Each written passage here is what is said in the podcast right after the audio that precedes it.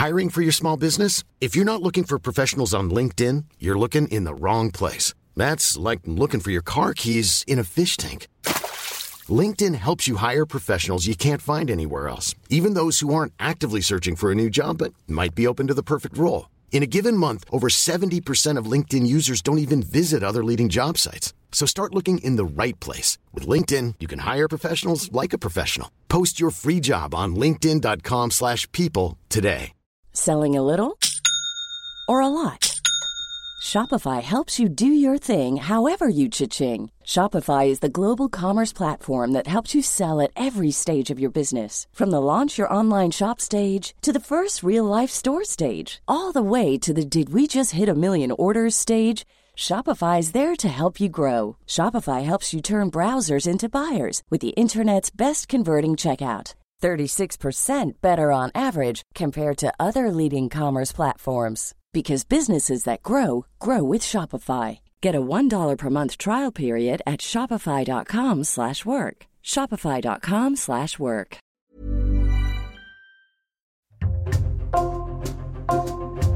Bonjour, c'est Jules Lavie pour Code Source, le podcast d'actualité du Parisien. Hommage national à Robert Badinter le mercredi 14 février. L'ancien avocat et ministre de la Justice est mort dans la nuit du 8 au 9 février. Il avait 95 ans. Robert Badinter restera dans l'histoire comme le grand artisan de l'abolition de la peine de mort en France en 1981, icône humaniste de la gauche. Sa mémoire est saluée par l'ensemble des politiques, des insoumis au RN. Pourquoi cette disparition touche-t-elle autant de Français aujourd'hui? Quel a été son parcours personnel et politique? Réponse dans Code Source avec Henri Vernet du service politique du Parisien. Henri Vernet qui a interviewé à plusieurs reprises Robert Badinter.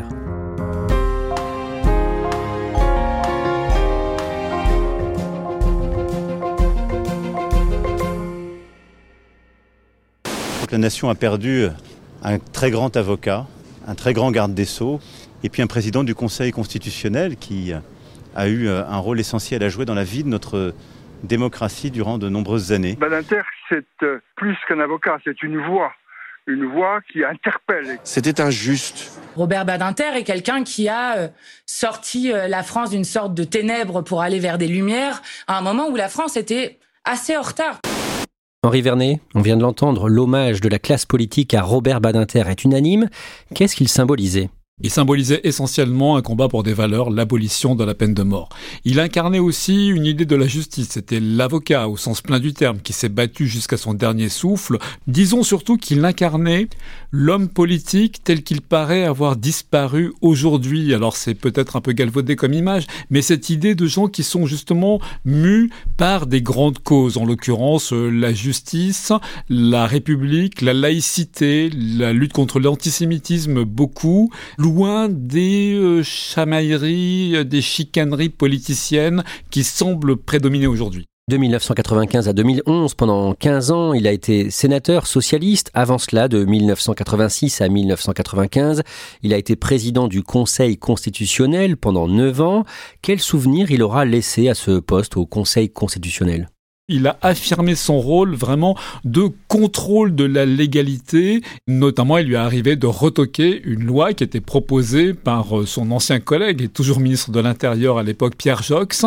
C'était une loi sur la décentralisation et le statut de la Corse. Or, cette loi parlait expressément d'un peuple corse comme composante du peuple français. Et pour Badinter, il n'y avait qu'un seul peuple, qu'une seule république. Et au nom de ça, il a donc rejeté euh, ce texte avec le Conseil constitutionnel et ça avait fait froncer les sourcils euh, au gouvernement euh, socialiste à l'époque. La famille de Robert Badinter est une famille juive de Bessarabie, l'actuelle Moldavie. En réalité, Badinter lui-même ne l'a jamais connu. C'était vraiment euh, ses parents qui en étaient originaires. Euh, c'était une terre euh, très pauvre. C'était une terre qui était sous le joug tsariste. Et c'était une terre, un pays qui était empreint d'antisémitisme, c'est-à-dire hostile pour une famille juive comme celle des Badinter. Son père, qui était un lycéen de très haut niveau, eh bien, s'était vu privé de diplôme parce que juif. Et cela, le proviseur ou le censeur de ce lycée impérial de la ville qui est actuellement effectivement Chisinau, la capitale donc de la Moldavie, lui avait dit euh, oui, tu as les meilleures notes en français, en histoire, en mathématiques, mais comme tu es juif, eh bien tu ne seras pas le premier, tu n'iras pas à l'université. La famille émigre donc euh, vers la France. Robert Badinter naît à Paris le 30 mars 1928 et son père, Simon, essaie de lui transmettre le virus de la politique de la politique de la France, l'amour de la République. Parce que pour eux, la terre qu'ils ont découverte avec la France, ce sont euh, les Lumières, euh, la Révolution, la République. Euh, surtout, ils ne parlent que d'intégration, donc il faut parler français. Et le père Simon emmène le jeune Robert, qui à l'époque a tout juste 7 ou 8 ans, qui est un gamin, il le juge sur ses épaules pour aller assister à des discours de Léon Blum. Robert Badinter a 11 ans en 1939 et pendant la guerre, sous l'occupation, sa mère l'emmène avec son frère à Cognien, un village de Savoie, pour se cacher de l'occupant nazi et de la collaboration. Dans un premier temps, il quitte Paris, la zone occupée, et le père est raflé à Lyon hein, le 9 février 1943. Il est déporté d'abord à Drancy, puis à Sobibor. Donc la mère part avec euh, Robert et son frère. Ils vont dans ce petit bourg de Savoie où, sous un faux nom, donc en clandestinité, les deux jeunes garçons suivront des cours euh, au collège, au lycée, où ils seront d'ailleurs, ils feront une scolarité euh, plutôt bonne. Les habitants du bourg euh, étaient en réalité au courant de leur statut de clandestin, malgré ça, donc il n'y a pas eu de dénonciation. Et ça, Robert Badinter en saura gré toute sa vie. Et d'ailleurs, quand il sera bien plus tard président du Conseil constitutionnel, il organisera une rencontre avec le maire et les habitants de Cognac il leur dira que euh, eux-mêmes, leurs parents, leurs aînés étaient des justes, s'étaient bien comportés pendant cette période de la collaboration et de l'occupation. À la fin de la guerre, Robert, devenu adolescent, comprend que son père ne rentrera pas des camps. Il a ses convictions pour une raison saisissante, hein, c'est qu'il a vu les actualités cinématographiques avec son frère, et il a vu ces images terribles des déportés qui sortent à peine des camps, qui reviennent pour certains, mais surtout il a vu ces corps totalement décharnés, épuisés, et donc il comprend immédiatement que son père, qui n'était pas un athlète, n'aurait jamais pu survivre à un tel traitement. Il a donc cette conviction que son père est mort, n'a pas survécu au camp. Donc il n'ose pas euh, en parler à sa mère et ils iront quand même à l'hôtel Lutetia où arrivaient euh, les déportés qui revenaient euh, des camps de la mort nazis en Pologne dans l'espoir malgré tout de voir arriver Simon le père parce que expliquera-t-il tant qu'on ne voit pas matériellement la mort on a du mal à l'accepter la disparition. Robert Badinter fait des études de droit, il obtient son doctorat en 1952 à 24 ans. Comment est-ce qu'il débute sa carrière d'avocat? Au départ, il est un avocat assez classique, hein, dirons-nous, alors très soucieux du droit, il est assez pugnace, mais il a une carrière, disons, au départ d'avocat de droit euh, privé assez classique, c'est-à-dire qu'il défendra bah, des truands, notamment il sera dans le cabinet d'un grand, grand avocat de l'époque, quelqu'un euh, d'assez tonitruant, euh, d'assez pittoresque, Henri Torres, et qui défend les gens du milieu et qui lui inculquera que de toute façon, on s'en fiche de qui on défend. Ce qui est important, c'est de défendre, c'est l'acte de plaider. N'est pas là pour aimer son client. Donc il a cette activité-là. Et puis, assez vite, il se spécialise également dans le droit d'auteur, le droit de la presse. Et donc ça, ça l'amène à côtoyer bah, des clients assez prestigieux. Il aura par exemple, dans les fins des années 50, début des années 60, il aura pour client euh, Brigitte Bardot, euh, Sylvie Vartan, et lui-même d'ailleurs s'est marié avec une comédienne. Il s'est marié en 1955 avec euh, la comédienne Anne Vernon, qui avait joué par exemple dans Les Parapluies de Cherbourg. Il divorce et se remarie en 1966 avec une certaine Elisabeth Bleustein-Blanchet. Oui, qui est toute jeune à l'époque, elle a 22 ans, alors que Robert Badinter en a déjà 38, c'est un avocat bien établi. C'est la fille de Marcel Bleustein-Blanchet, un grand publicitaire, euh, créateur et fondateur du groupe qui deviendra extrêmement connu, Publicis. Et c'est aussi une famille qui est proche des milieux dirigeants sociaux euh, socialiste. Femme de lettres, Elisabeth Badinter sera philosophe, sociologue. Concernant leur couple, elle racontera plus tard que pour Robert et pour elle, l'amour était un bail de 9 ans. Tous les 9 ans, eh bien, Robert Badinter euh, l'a redemandé en mariage, euh, faisait l'effort de la reconquérir et c'est donc euh, ce fameux bail de 9 ans dont elle parlait. Et ce couple aura trois enfants, mènera donc cette vie extrêmement intellectuelle, mondaine, politique, riche que l'on mais ils ne produiront ensemble qu'un seul livre, une biographie de Nicolas de Condorcet, le philosophe et mathématicien des Lumières qu'ils admiraient tous les deux. En juin 1972, devant la cour d'assises de l'Aube à Troyes, Robert Badinter défend un homme qui a participé à une prise d'otage. Oui, c'est la fameuse affaire Bontemps-Buffet euh, la prison de Clairvaux. Deux détenus de la prison d'arrêt de Clairvaux étaient fait porter malades ce matin. Les deux prisonniers sont armés de couteaux de fabrication artisanale et d'après certaines informations, un gardien serait également entre les mains des deux détenus. Deux détenus, Claude Buffet et Roger Bontemps, qui ont euh, enlevé et assassiné dans leur tentative d'évasion un gardien de prison et une infirmière. Alors, Robert Badinter, l'avocat, il défend Roger Bontemps, qui lui est complice il n'a pas tué. Et c'est pour ça d'ailleurs que Robert Badinter promettra, s'engagera envers son client en lui disant vous échapperez à la mort. Et donc comment se passe le procès pour Robert Badinter? Il est frappé par la passion, par la haine entoure l'affaire. C'est-à-dire que la foule est là, elle est avide, elle attend cette condamnation parce que euh, l'affaire est extrêmement suivie en France. Pour lui, c'est l'acte fondateur. C'est-à-dire qu'il a cette conviction profonde qu'un pays comme la France doit en finir avec cette peine de mort. Il y voit une espèce de sauvagerie d'État qui pour lui est inacceptable. Et dans sa plaidoirie, dans sa volonté, son désir de convaincre les jurés, il est comme en transe, il est transporté, il est habité. On ne peut pas condamner à mort un homme qui ne l'a pas donné et on ne peut pas condamner à mort un homme qui n'a même pas dans sa vie commis un acte de violence réelle sur la personne humaine. On ne le peut pas. Mais le 29 juin 1972, son client, Roger Bontemps, est condamné à la peine de mort. Et Badinter assiste à l'exécution à la prison de la santé, avec ce cérémonial qui est assez horrible. Le condamné a droit à un dernier verre de cognac et puis euh, euh, va vers euh, la guillotine. Et Robert Badinter décrira le côté inhumain de la peine en insistant sur le bruit terrible de la lame qui, une fois qu'elle a coupé en deux un homme, vient frapper le butoir. Cinq ans après ça, en 1977, au mois de janvier, devant la même cour d'assises de l'Aube, Robert Badinter défend un autre homme qui encourt la peine de mort, un certain Patrick Henry. Patrick Henry, c'est un jeune homme qui a même pas 23 ans au moment des faits, qui a enlevé, séquestré, avant de l'assassiner, un garçonnet de 7 ans, le jeune euh, Philippe Bertrand, qu'on retrouvera donc au domicile de Patrick Henry, enroulé dans un tapis caché euh, sous le lit.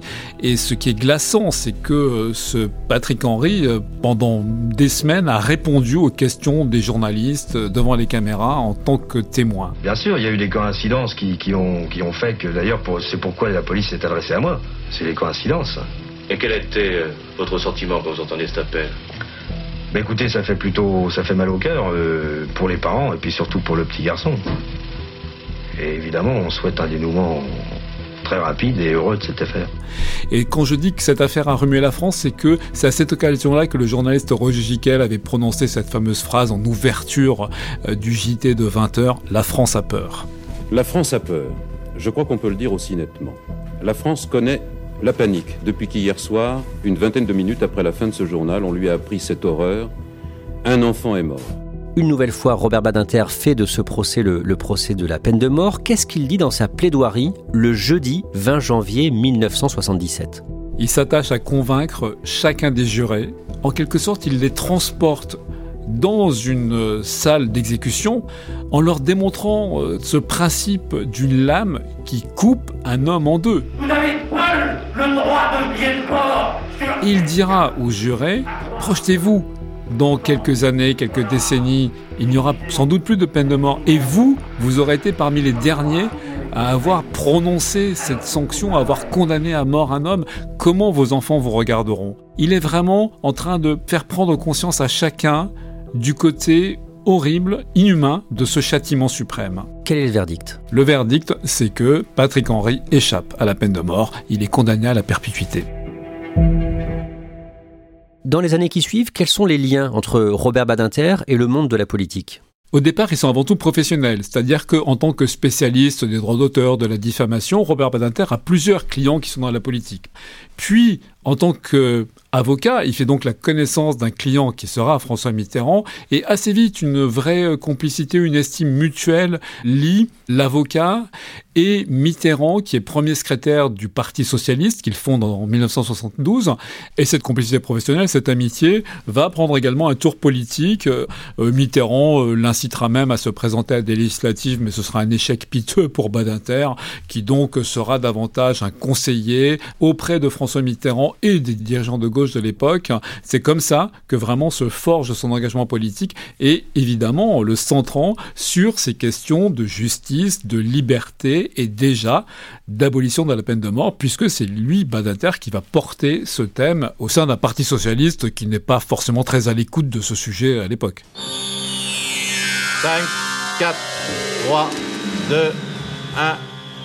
François Mitterrand est élu président de la République. Le dimanche 10 mai 1981, François Mitterrand est élu président de la République, premier président de gauche depuis l'instauration de la Ve République en 1958. Robert Badinter est nommé ministre de la Justice quelques semaines plus tard, le 23 juin, juste après les législatives remportées par les socialistes, et cette nomination, au départ, est loin de faire l'unanimité. Oui, on reproche en effet à Robert Badinter d'être avant tout un avocat plutôt médiatique. On lui reprochait aussi beaucoup d'avoir été l'avocat de grands truands du milieu. Et puis bien sûr, la droite, avant même qu'il soit aux manettes, le taxait déjà de laxisme et surtout redoutait euh, son activisme contre la peine de mort. Car il faut le rappeler, la peine capitale était à l'époque largement approuvée par l'opinion. Dans les jours et les semaines qui suivent, Robert Badinter prépare la loi qui va mettre un terme à la peine de mort en France. C'est vraiment son œuvre. D'ailleurs, il a convaincu Mitterrand. Parce que quelques mois avant l'élection de mai 81, Mitterrand allait donc à cette émission Carte sur table. Et là, Robert Badinter, qui était l'un des conseillers de campagne les plus proches, il lui rappelle quelques arguments, il lui dit écoutez euh, François, faut vraiment euh, que vous vous engagiez euh, sur la peine de mort. Et là, François Mitterrand, il est un peu fuyant comme il peut être. Et donc Badinter lui remet au moment même où François Mitterrand monte dans la voiture qui va l'amener à l'émission, il lui remet un dossier et en haut du dossier, il met des mots d'hommes prestigieux, aussi prestigieux notamment que Jean Jaurès. Et Jean Jaurès était contre la peine de mort. Et donc, quand il est dans la voiture, il feuillette le dossier, il voit que Jean Jaurès s'est prononcé contre la peine de mort, et ben voilà, ça emporte sa conviction. Il se dit, allez, je vais moi aussi euh, montrer que ben je peux avoir du courage politique. Et c'est comme ça que Robert Badinter a convaincu François Mitterrand. Dans ma conscience, dans le fort de ma confiance, de ma conscience, je suis contre la peine de mort. Le 17 septembre 1981, à la tribune de l'Assemblée nationale, la parole est à Monsieur le garde des Sceaux, ministre de la Justice. Robert Badinter défend l'abolition de la peine de mort dans un discours de deux heures devant les députés. J'ai l'honneur, au nom du gouvernement de la République, de demander à l'Assemblée nationale l'abolition de la peine de mort en France. Oui, un discours qui reste dans toutes les mémoires avec ces fameux accents que pouvait trouver l'orateur euh, Robert Badinter. Seul pour la peine de mort, on invente l'idée que la peur de la mort retient l'homme dans ses passions extrêmes. Ce n'est pas exact.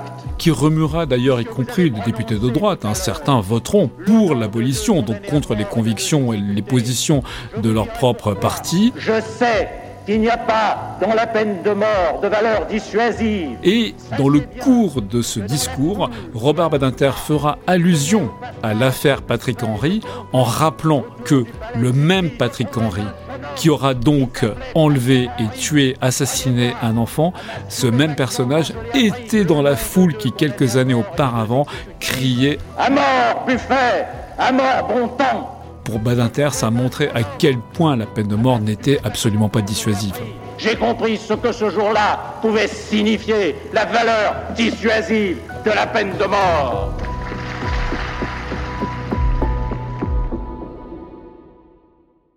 Après le vote du Parlement, en Conseil des ministres à l'Élysée, François Mitterrand et Robert Badinter notamment signent le texte de loi. Le texte de loi, donc en effet avec cinq signatures prestigieuses, celle du président François Mitterrand, évidemment, du Premier ministre Pierre Mauroy de l'époque, de Robert Badinter. Alors il a signé avec un bic noir, mais là aujourd'hui ça fait une encre assez rougie avec le temps. Et puis deux autres ministres de collègues, Gaston Defer à l'intérieur et Charles Hernu, ministre de la Défense. Ce document, il vous l'a montré chez lui dans son bureau. Oui, avec une certaine émotion, parce que c'est un des rares exemplaires de la loi qui avait circulé pendant le Conseil des ministres. Et Robert Badinter, d'ailleurs, dans un premier temps, était un peu réticent. Et Mitterrand avait insisté en lui disant que c'était son œuvre. Et il en était très touché. Qu'est-ce qu'il vous a dit donc en, vous montrant euh, ce texte de loi? Ça l'amusait toujours un peu. Vous savez, il avait ce regard pétillant sous ses sourcils broussailleux. Et là, l'amusement, c'est qu'il disait, bah, ce texte fait 8 ou 9 articles de mémoire. Et il disait, en fait, il n'y en a qu'un seul qui compte, qui est utile, c'est le premier, tout simplement la peine de mort est abolie, euh, les autres sont inutiles, et notamment il s'amusait particulièrement de l'article 2. Il est là parce que les députés pour ne pas trop se mettre à dos l'opinion, donc y compris les députés socialistes, avaient demandé à ce qu'il y ait une espèce de compensation à la disparition de la peine de mort. Donc il avait rédigé cet article dont il se félicitait qu'il ne voulait absolument rien dire, qu'il était complètement alambiqué, et en fait c'était un aménagement bah, de ce qui se passait une fois qu'on supprimait du code pénal la peine de mort. Henri Vernet, le 2 août 1982, Robert Badinter fait abroger une loi qui était discriminatoire pour les personnes homosexuelles. Il avait plusieurs causes qu'il portait et il y avait en effet cette dépénalisation à la fin de traiter euh, les homosexuels comme des criminels. Et donc c'est une loi qu'il a fait passer. Euh, là aussi, il y a eu des réticences et il a fallu attendre 1982 pour arriver à cette abrogation. Henri Vernet, on l'a dit, Robert Badinter euh, sera ensuite président du Conseil constitutionnel puis sénateur et au cours de sa carrière, en 1989, il a eu l'occasion de retourner sur les terres de ses parents, l'ancienne Bessarabie devenue Moldavie, que ses parents avaient dû fuir parce qu'ils étaient juifs. Oui, et d'ailleurs, il s'est pas privé de le rappeler aux nouveaux dirigeants euh, de ce pays qu'il l'avait notamment invité à Chisinau, donc euh, la capitale de la Moldavie, dans ce fameux lycée impérial où le père euh, Simon Badinter avait été élève, mais élève brimé.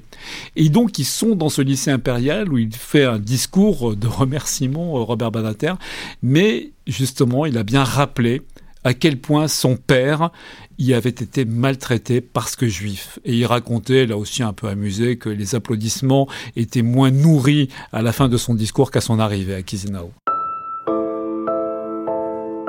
dans son bureau à Paris que vous avez donc euh, pu voir. Robert Badinter conservait beaucoup de documents, d'objets évoquant la peine de mort ou la justice, les sceaux, notamment les, les tampons de cire du ministère de la Justice, euh, d'où vient le mot garde des sceaux, et il conservait aussi deux cuillères. Ce sont des cuillères toutes simples, hein, euh, métalliques, de vieux couverts. L'une vient d'Auschwitz, du camp de la mort d'Auschwitz, l'autre du camp de Rivesaltes, et c'est le conservateur euh, du musée de Rivesaltes qui a offert cette cuillère à Robert Badinter. Pourquoi la cuillère? Parce que elle vous évite bah, de manger comme un animal, de laper la soupe comme un chien. Et ce qui m'avait frappé quand il m'avait montré ces cuillères, c'était son émotion intense, sa songerie qui le ramenait des décennies auparavant dans les pas de son père, Simon Badinter, qui n'est jamais revenu des camps de la mort. Et je pense que le recueillement était d'autant plus fort que à plusieurs reprises, quand j'ai rencontré Robert Badinter, ça correspondait à des périodes où on voyait bien que l'antisémitisme ressurgissait. Par exemple, il y a quelques années, on avait entendu crier mort aux juifs dans les rues de Paris. Et ça, ça le bouleversait complètement parce que, à l'époque, il devait avoir déjà 90 ans et jamais il n'aurait cru revivre de telles horreurs.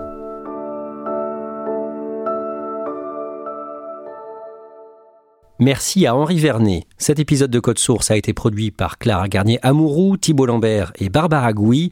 Réalisation Pierre Chaffanjon. Code Source, c'est un nouveau podcast d'actualité chaque soir de la semaine. Et Le Parisien vous propose un nouveau podcast consacré aux Jeux Olympiques. Ça s'appelle Le Sacre. Chaque mercredi jusqu'à Paris 2024, un ou une médaillée d'or olympique raconte à Anne-Laure Bonnet son chemin vers le sacre. Abonnez-vous dès à présent sur votre application audio pour ne rater aucun épisode. Bonjour, c'est Anne-Laure Bonnet. je suis très heureuse de vous présenter Le Sacre, le podcast événement du Parisien qui va vous accompagner jusqu'aux Jeux Olympiques de Paris 2024. À partir du 14 février et jusqu'au 24 juillet, chaque mercredi, un ou une athlète viendra à mon micro nous raconter son parcours jusqu'à la médaille d'or olympique. Dis-moi, j'entends la musique, j'ai envie de danser et tout ça. J'ai dit, comment ça t'as envie de danser Tu vas nager pour faire euh, un record ou un titre et t'as envie de danser Et donc un jour, j'ai pris un billet d'avion et je me suis pointée à Los Angeles. Quand je suis arrivée à cet entraînement, j'ai tué la séance. Une médaille d'or au jeu, c'est la quête d'une vie le Graal. Dans ces témoignages, les championnes et les champions racontent ce qu'ils ont dû mettre en œuvre pour se construire un mental hors norme et atteindre la première marche du podium olympique.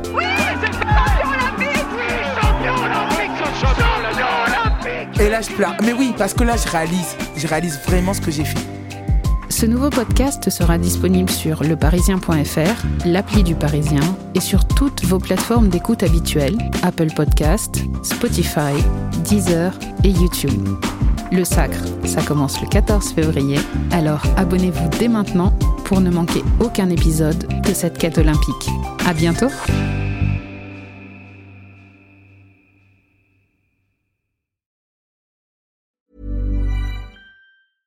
Selling a little or a lot?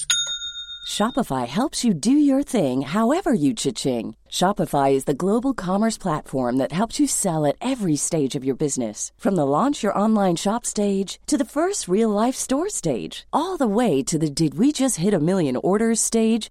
Shopify is there to help you grow. Shopify helps you turn browsers into buyers with the internet's best converting checkout. 36% better on average compared to other leading commerce platforms because businesses that grow grow with Shopify. Get a $1 per month trial period at Shopify.com slash work. shopify.com/work.